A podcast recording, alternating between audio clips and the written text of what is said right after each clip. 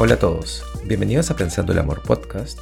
Soy Roberto Masada Kohatsu y soy un coach que se especializa en relaciones. Eh, y les cuento que estoy buscando una foto que en realidad no encuentro, eh, pero por suerte tengo buena memoria y ustedes deben tener buena imaginación. Así que en lugar de ir a viejos álbumes de fotos o a las redes sociales a buscarla, eh, déjenme describirlo. Tengo muy pocas fotos de mí. En mi familia no se toman tantas fotos, pero es una foto vieja en donde creo que tenía, no sé, unos 7 años. Y estoy jugando fulbito de mano en la azotea de mi abuela, creo que era la azotea. Y tengo un corte de cabello rarísimo eh, porque tenía mucho pelo. Eh, siempre he tenido mucho cabello, eh, pero estoy sin polo y se me ve súper feliz disfrutando el momento, lo que estaba sucediendo. Y lo que es interesante de esa foto es que no sé quién la tomó, pero me recuerda a una foto que me tomaron el año pasado, o sea, hace poco. También estaba jugando fulbito de mano y se me ve muy feliz también. Eh, no recuerdo bien dónde estaba o con quiénes estaba exactamente, así que no sé quién la tomó. Pero eh, la cosa es que es exactamente, o sea, si pones las fotos una al costado de la otra, es súper interesante porque una es del yo de 7 años y la otra es del yo de 40 años, haciendo exactamente lo mismo. Eh, y parece, al menos en las fotos parecía, eh, que igual de feliz disfrutando el momento. Y la revelación que tuve, y por qué esta foto es importante, es porque siempre le digo a las personas que el crecimiento em, o, la expansión o, la auténtica versión de ti, la, la real versión de ti y todo eso, muchas veces tiene que ver con la conexión o la reunión más bien. Y a lo que me refiero con eso es que creo que si la meta o la idea es ser realmente tú, porque todos hemos escuchado esto, ¿cierto? Muchas personas diciendo que seas auténtico, quién eres realmente y todo eso. Creo que nuestro yo real, nuestro verdadero yo vive en nuestro yo de niño. Antes del trabajo, antes de los impuestos, antes de las relaciones tóxicas, antes de que la vida suceda. Eh, más bien éramos muy curiosos, eh, no teníamos miedo. Y luego, claro, a través de las turbulencias de la vida y las mierdas que nos han sucedido, empezamos a como a usar un escudo, empezamos a, pretender, empezamos a buscar fuera de nosotros, empezamos a, buscar aprobación, validación, buscamos empezamos a desconectarnos de nuestra verdad, eh, de la esencia de quienes somos realmente. Y creo que eh, ir de vuelta a esa persona, y con eso no me refiero a ser inmaduro, no significa ser esa persona, sino regresar a esa persona y conectar y abrazar y escuchar a esa persona es como volvemos a la esencia de quiénes somos. Es reconectar con nuestro niño o niña interior. Y aquí voy a hacer un paréntesis porque ya este concepto eh, ya había escuchado muchas veces eh, eh, hablar del niño, niña interior. De hecho, a esta definición me aproximó una persona a la que amo muchísimo, muchísimo. Y nunca había terminado de entenderlo hasta que ya ahora lo he integrado y lo entiendo y me encanta y le agradezco la vida, en verdad. pero nada, es reconectar con nuestro niño o niña interior. Así es como volvemos a a esta idea de, de quiénes estamos destinados a ser. Así que creo que no se trata de trabajar en nuestros síntomas o nuestros diagnósticos.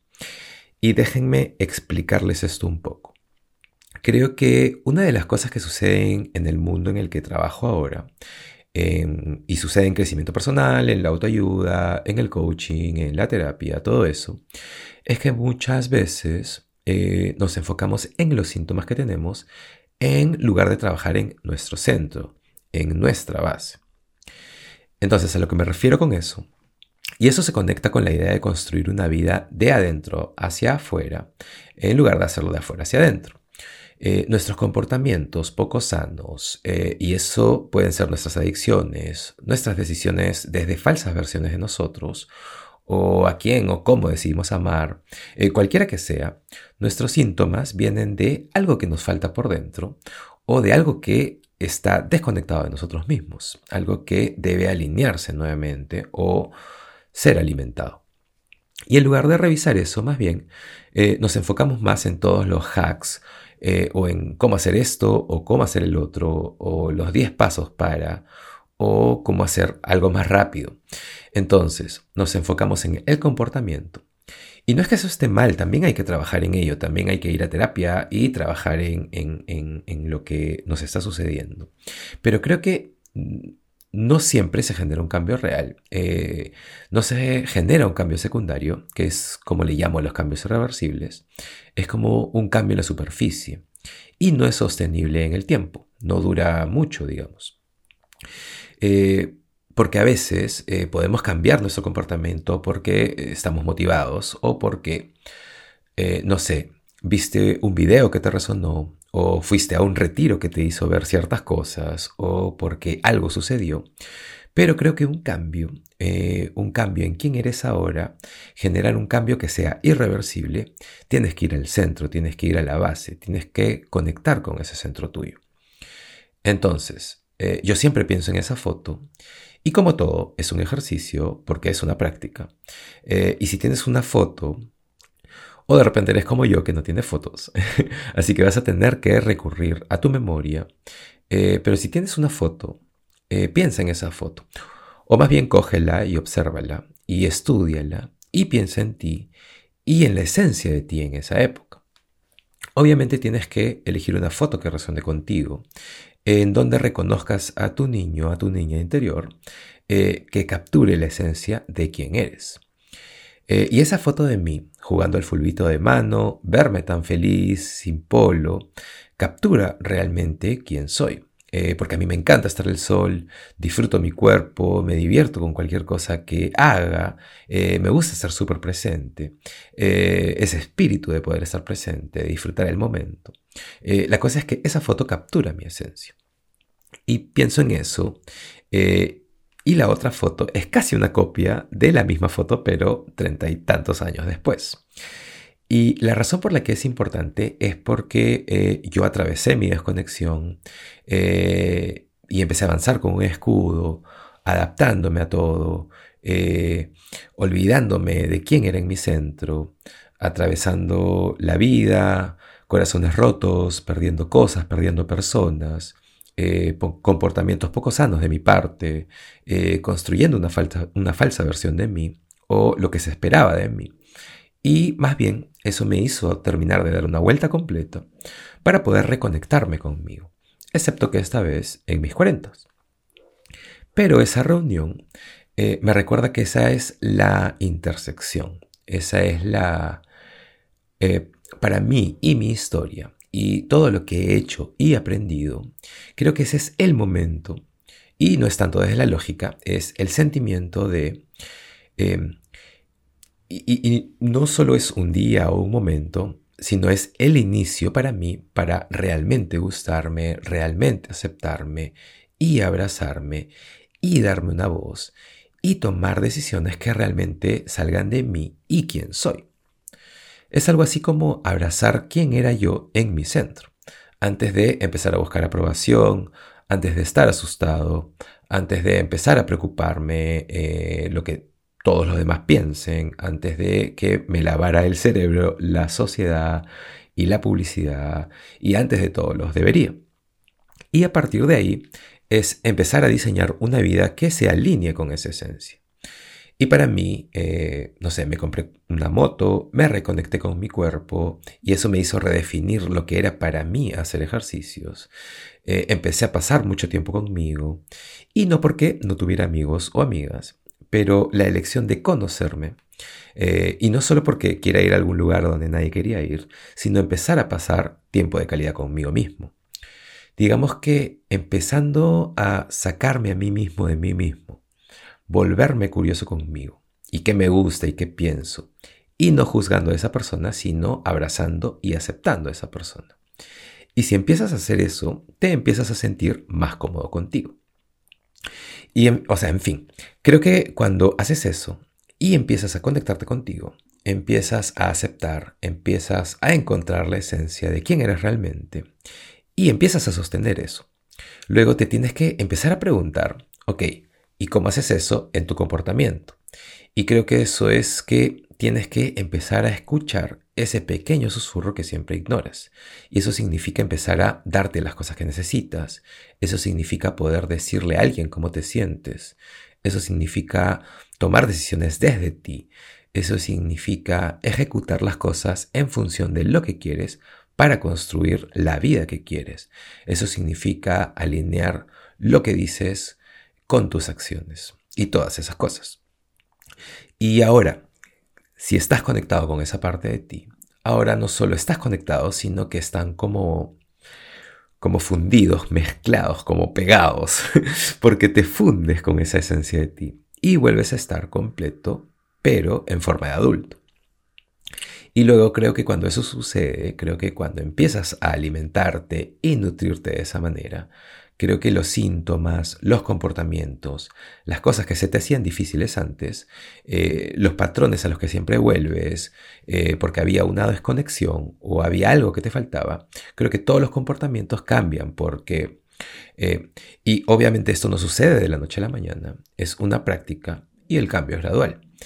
Y porque lo haces desde adentro hacia afuera, de repente tus gustos en o las cosas que quieres cambian. De pronto empiezas a comer más sano o empiezas a tomar decisiones más sanas o que sean mejores para ti porque empiezas a cuidar tu energía. O de repente empiezas a tener más claro tus no negociables en las relaciones o empiezas a construir relaciones más sanas o empiezas a dejar amistades que no te resuenan o no te aportan. Todas estas cosas empiezan a ser eh, elecciones que salen de tu centro porque te sientes más completo y empiezas a estar más cómodo contigo. Y como siempre, es algo de todos los días. No es que haces un año de autodescubrimiento y de pronto has cambiado completamente. Como todo, es un viaje y creo que es muy fácil desviarse eh, especialmente si tienes éxito en ese tipo de cosas. Creo que siempre pueden haber muchas cosas que te desvíen de tu centro y de quién eres.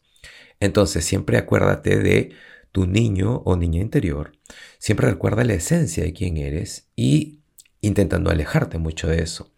Eh, porque es algo que hacemos continuamente, porque la vida y las turbulencias y nuestros traumas y patrones siempre van a estar volviendo y van a estar alejándonos de la esencia de quienes somos.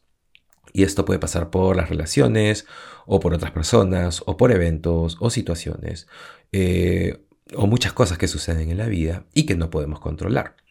Entonces, siempre tenemos que hacer un esfuerzo y volverlo una práctica, el conectarnos con esa parte de nosotros.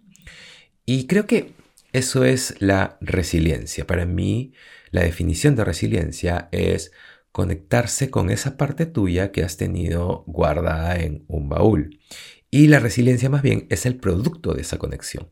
Creo que mientras más fuerte sea tu conexión con esa parte de ti, vas a poder atravesar muchas más adversidades o turbulencias, eh, porque mientras más fuerte sea esta conexión, más grande va a ser tu postura y más, y más tiempo vas a poder estar de pie cuando la vida em, cuando el viento de la vida sople. Esa analogía ha sido muy rara, pero eh, creo que me entienden. Así que nada, gracias por escucharme hoy. Y escúchenme, si no pueden encontrar una foto de ustedes, imagínense quiénes eran. Imaginen cómo eran de niños o niñas. Conecten con su niño o niña interior. Conecten con esa parte de ustedes. Conecten con la esencia de quiénes son ustedes. Nada, eso es todo. Eh, comparte el episodio si crees que a alguien le puede interesar, le puede gustar. Y ya nos escuchamos, ya dialogamos, ya nos vemos en el siguiente episodio de Pensando el Amor Podcast. Chao.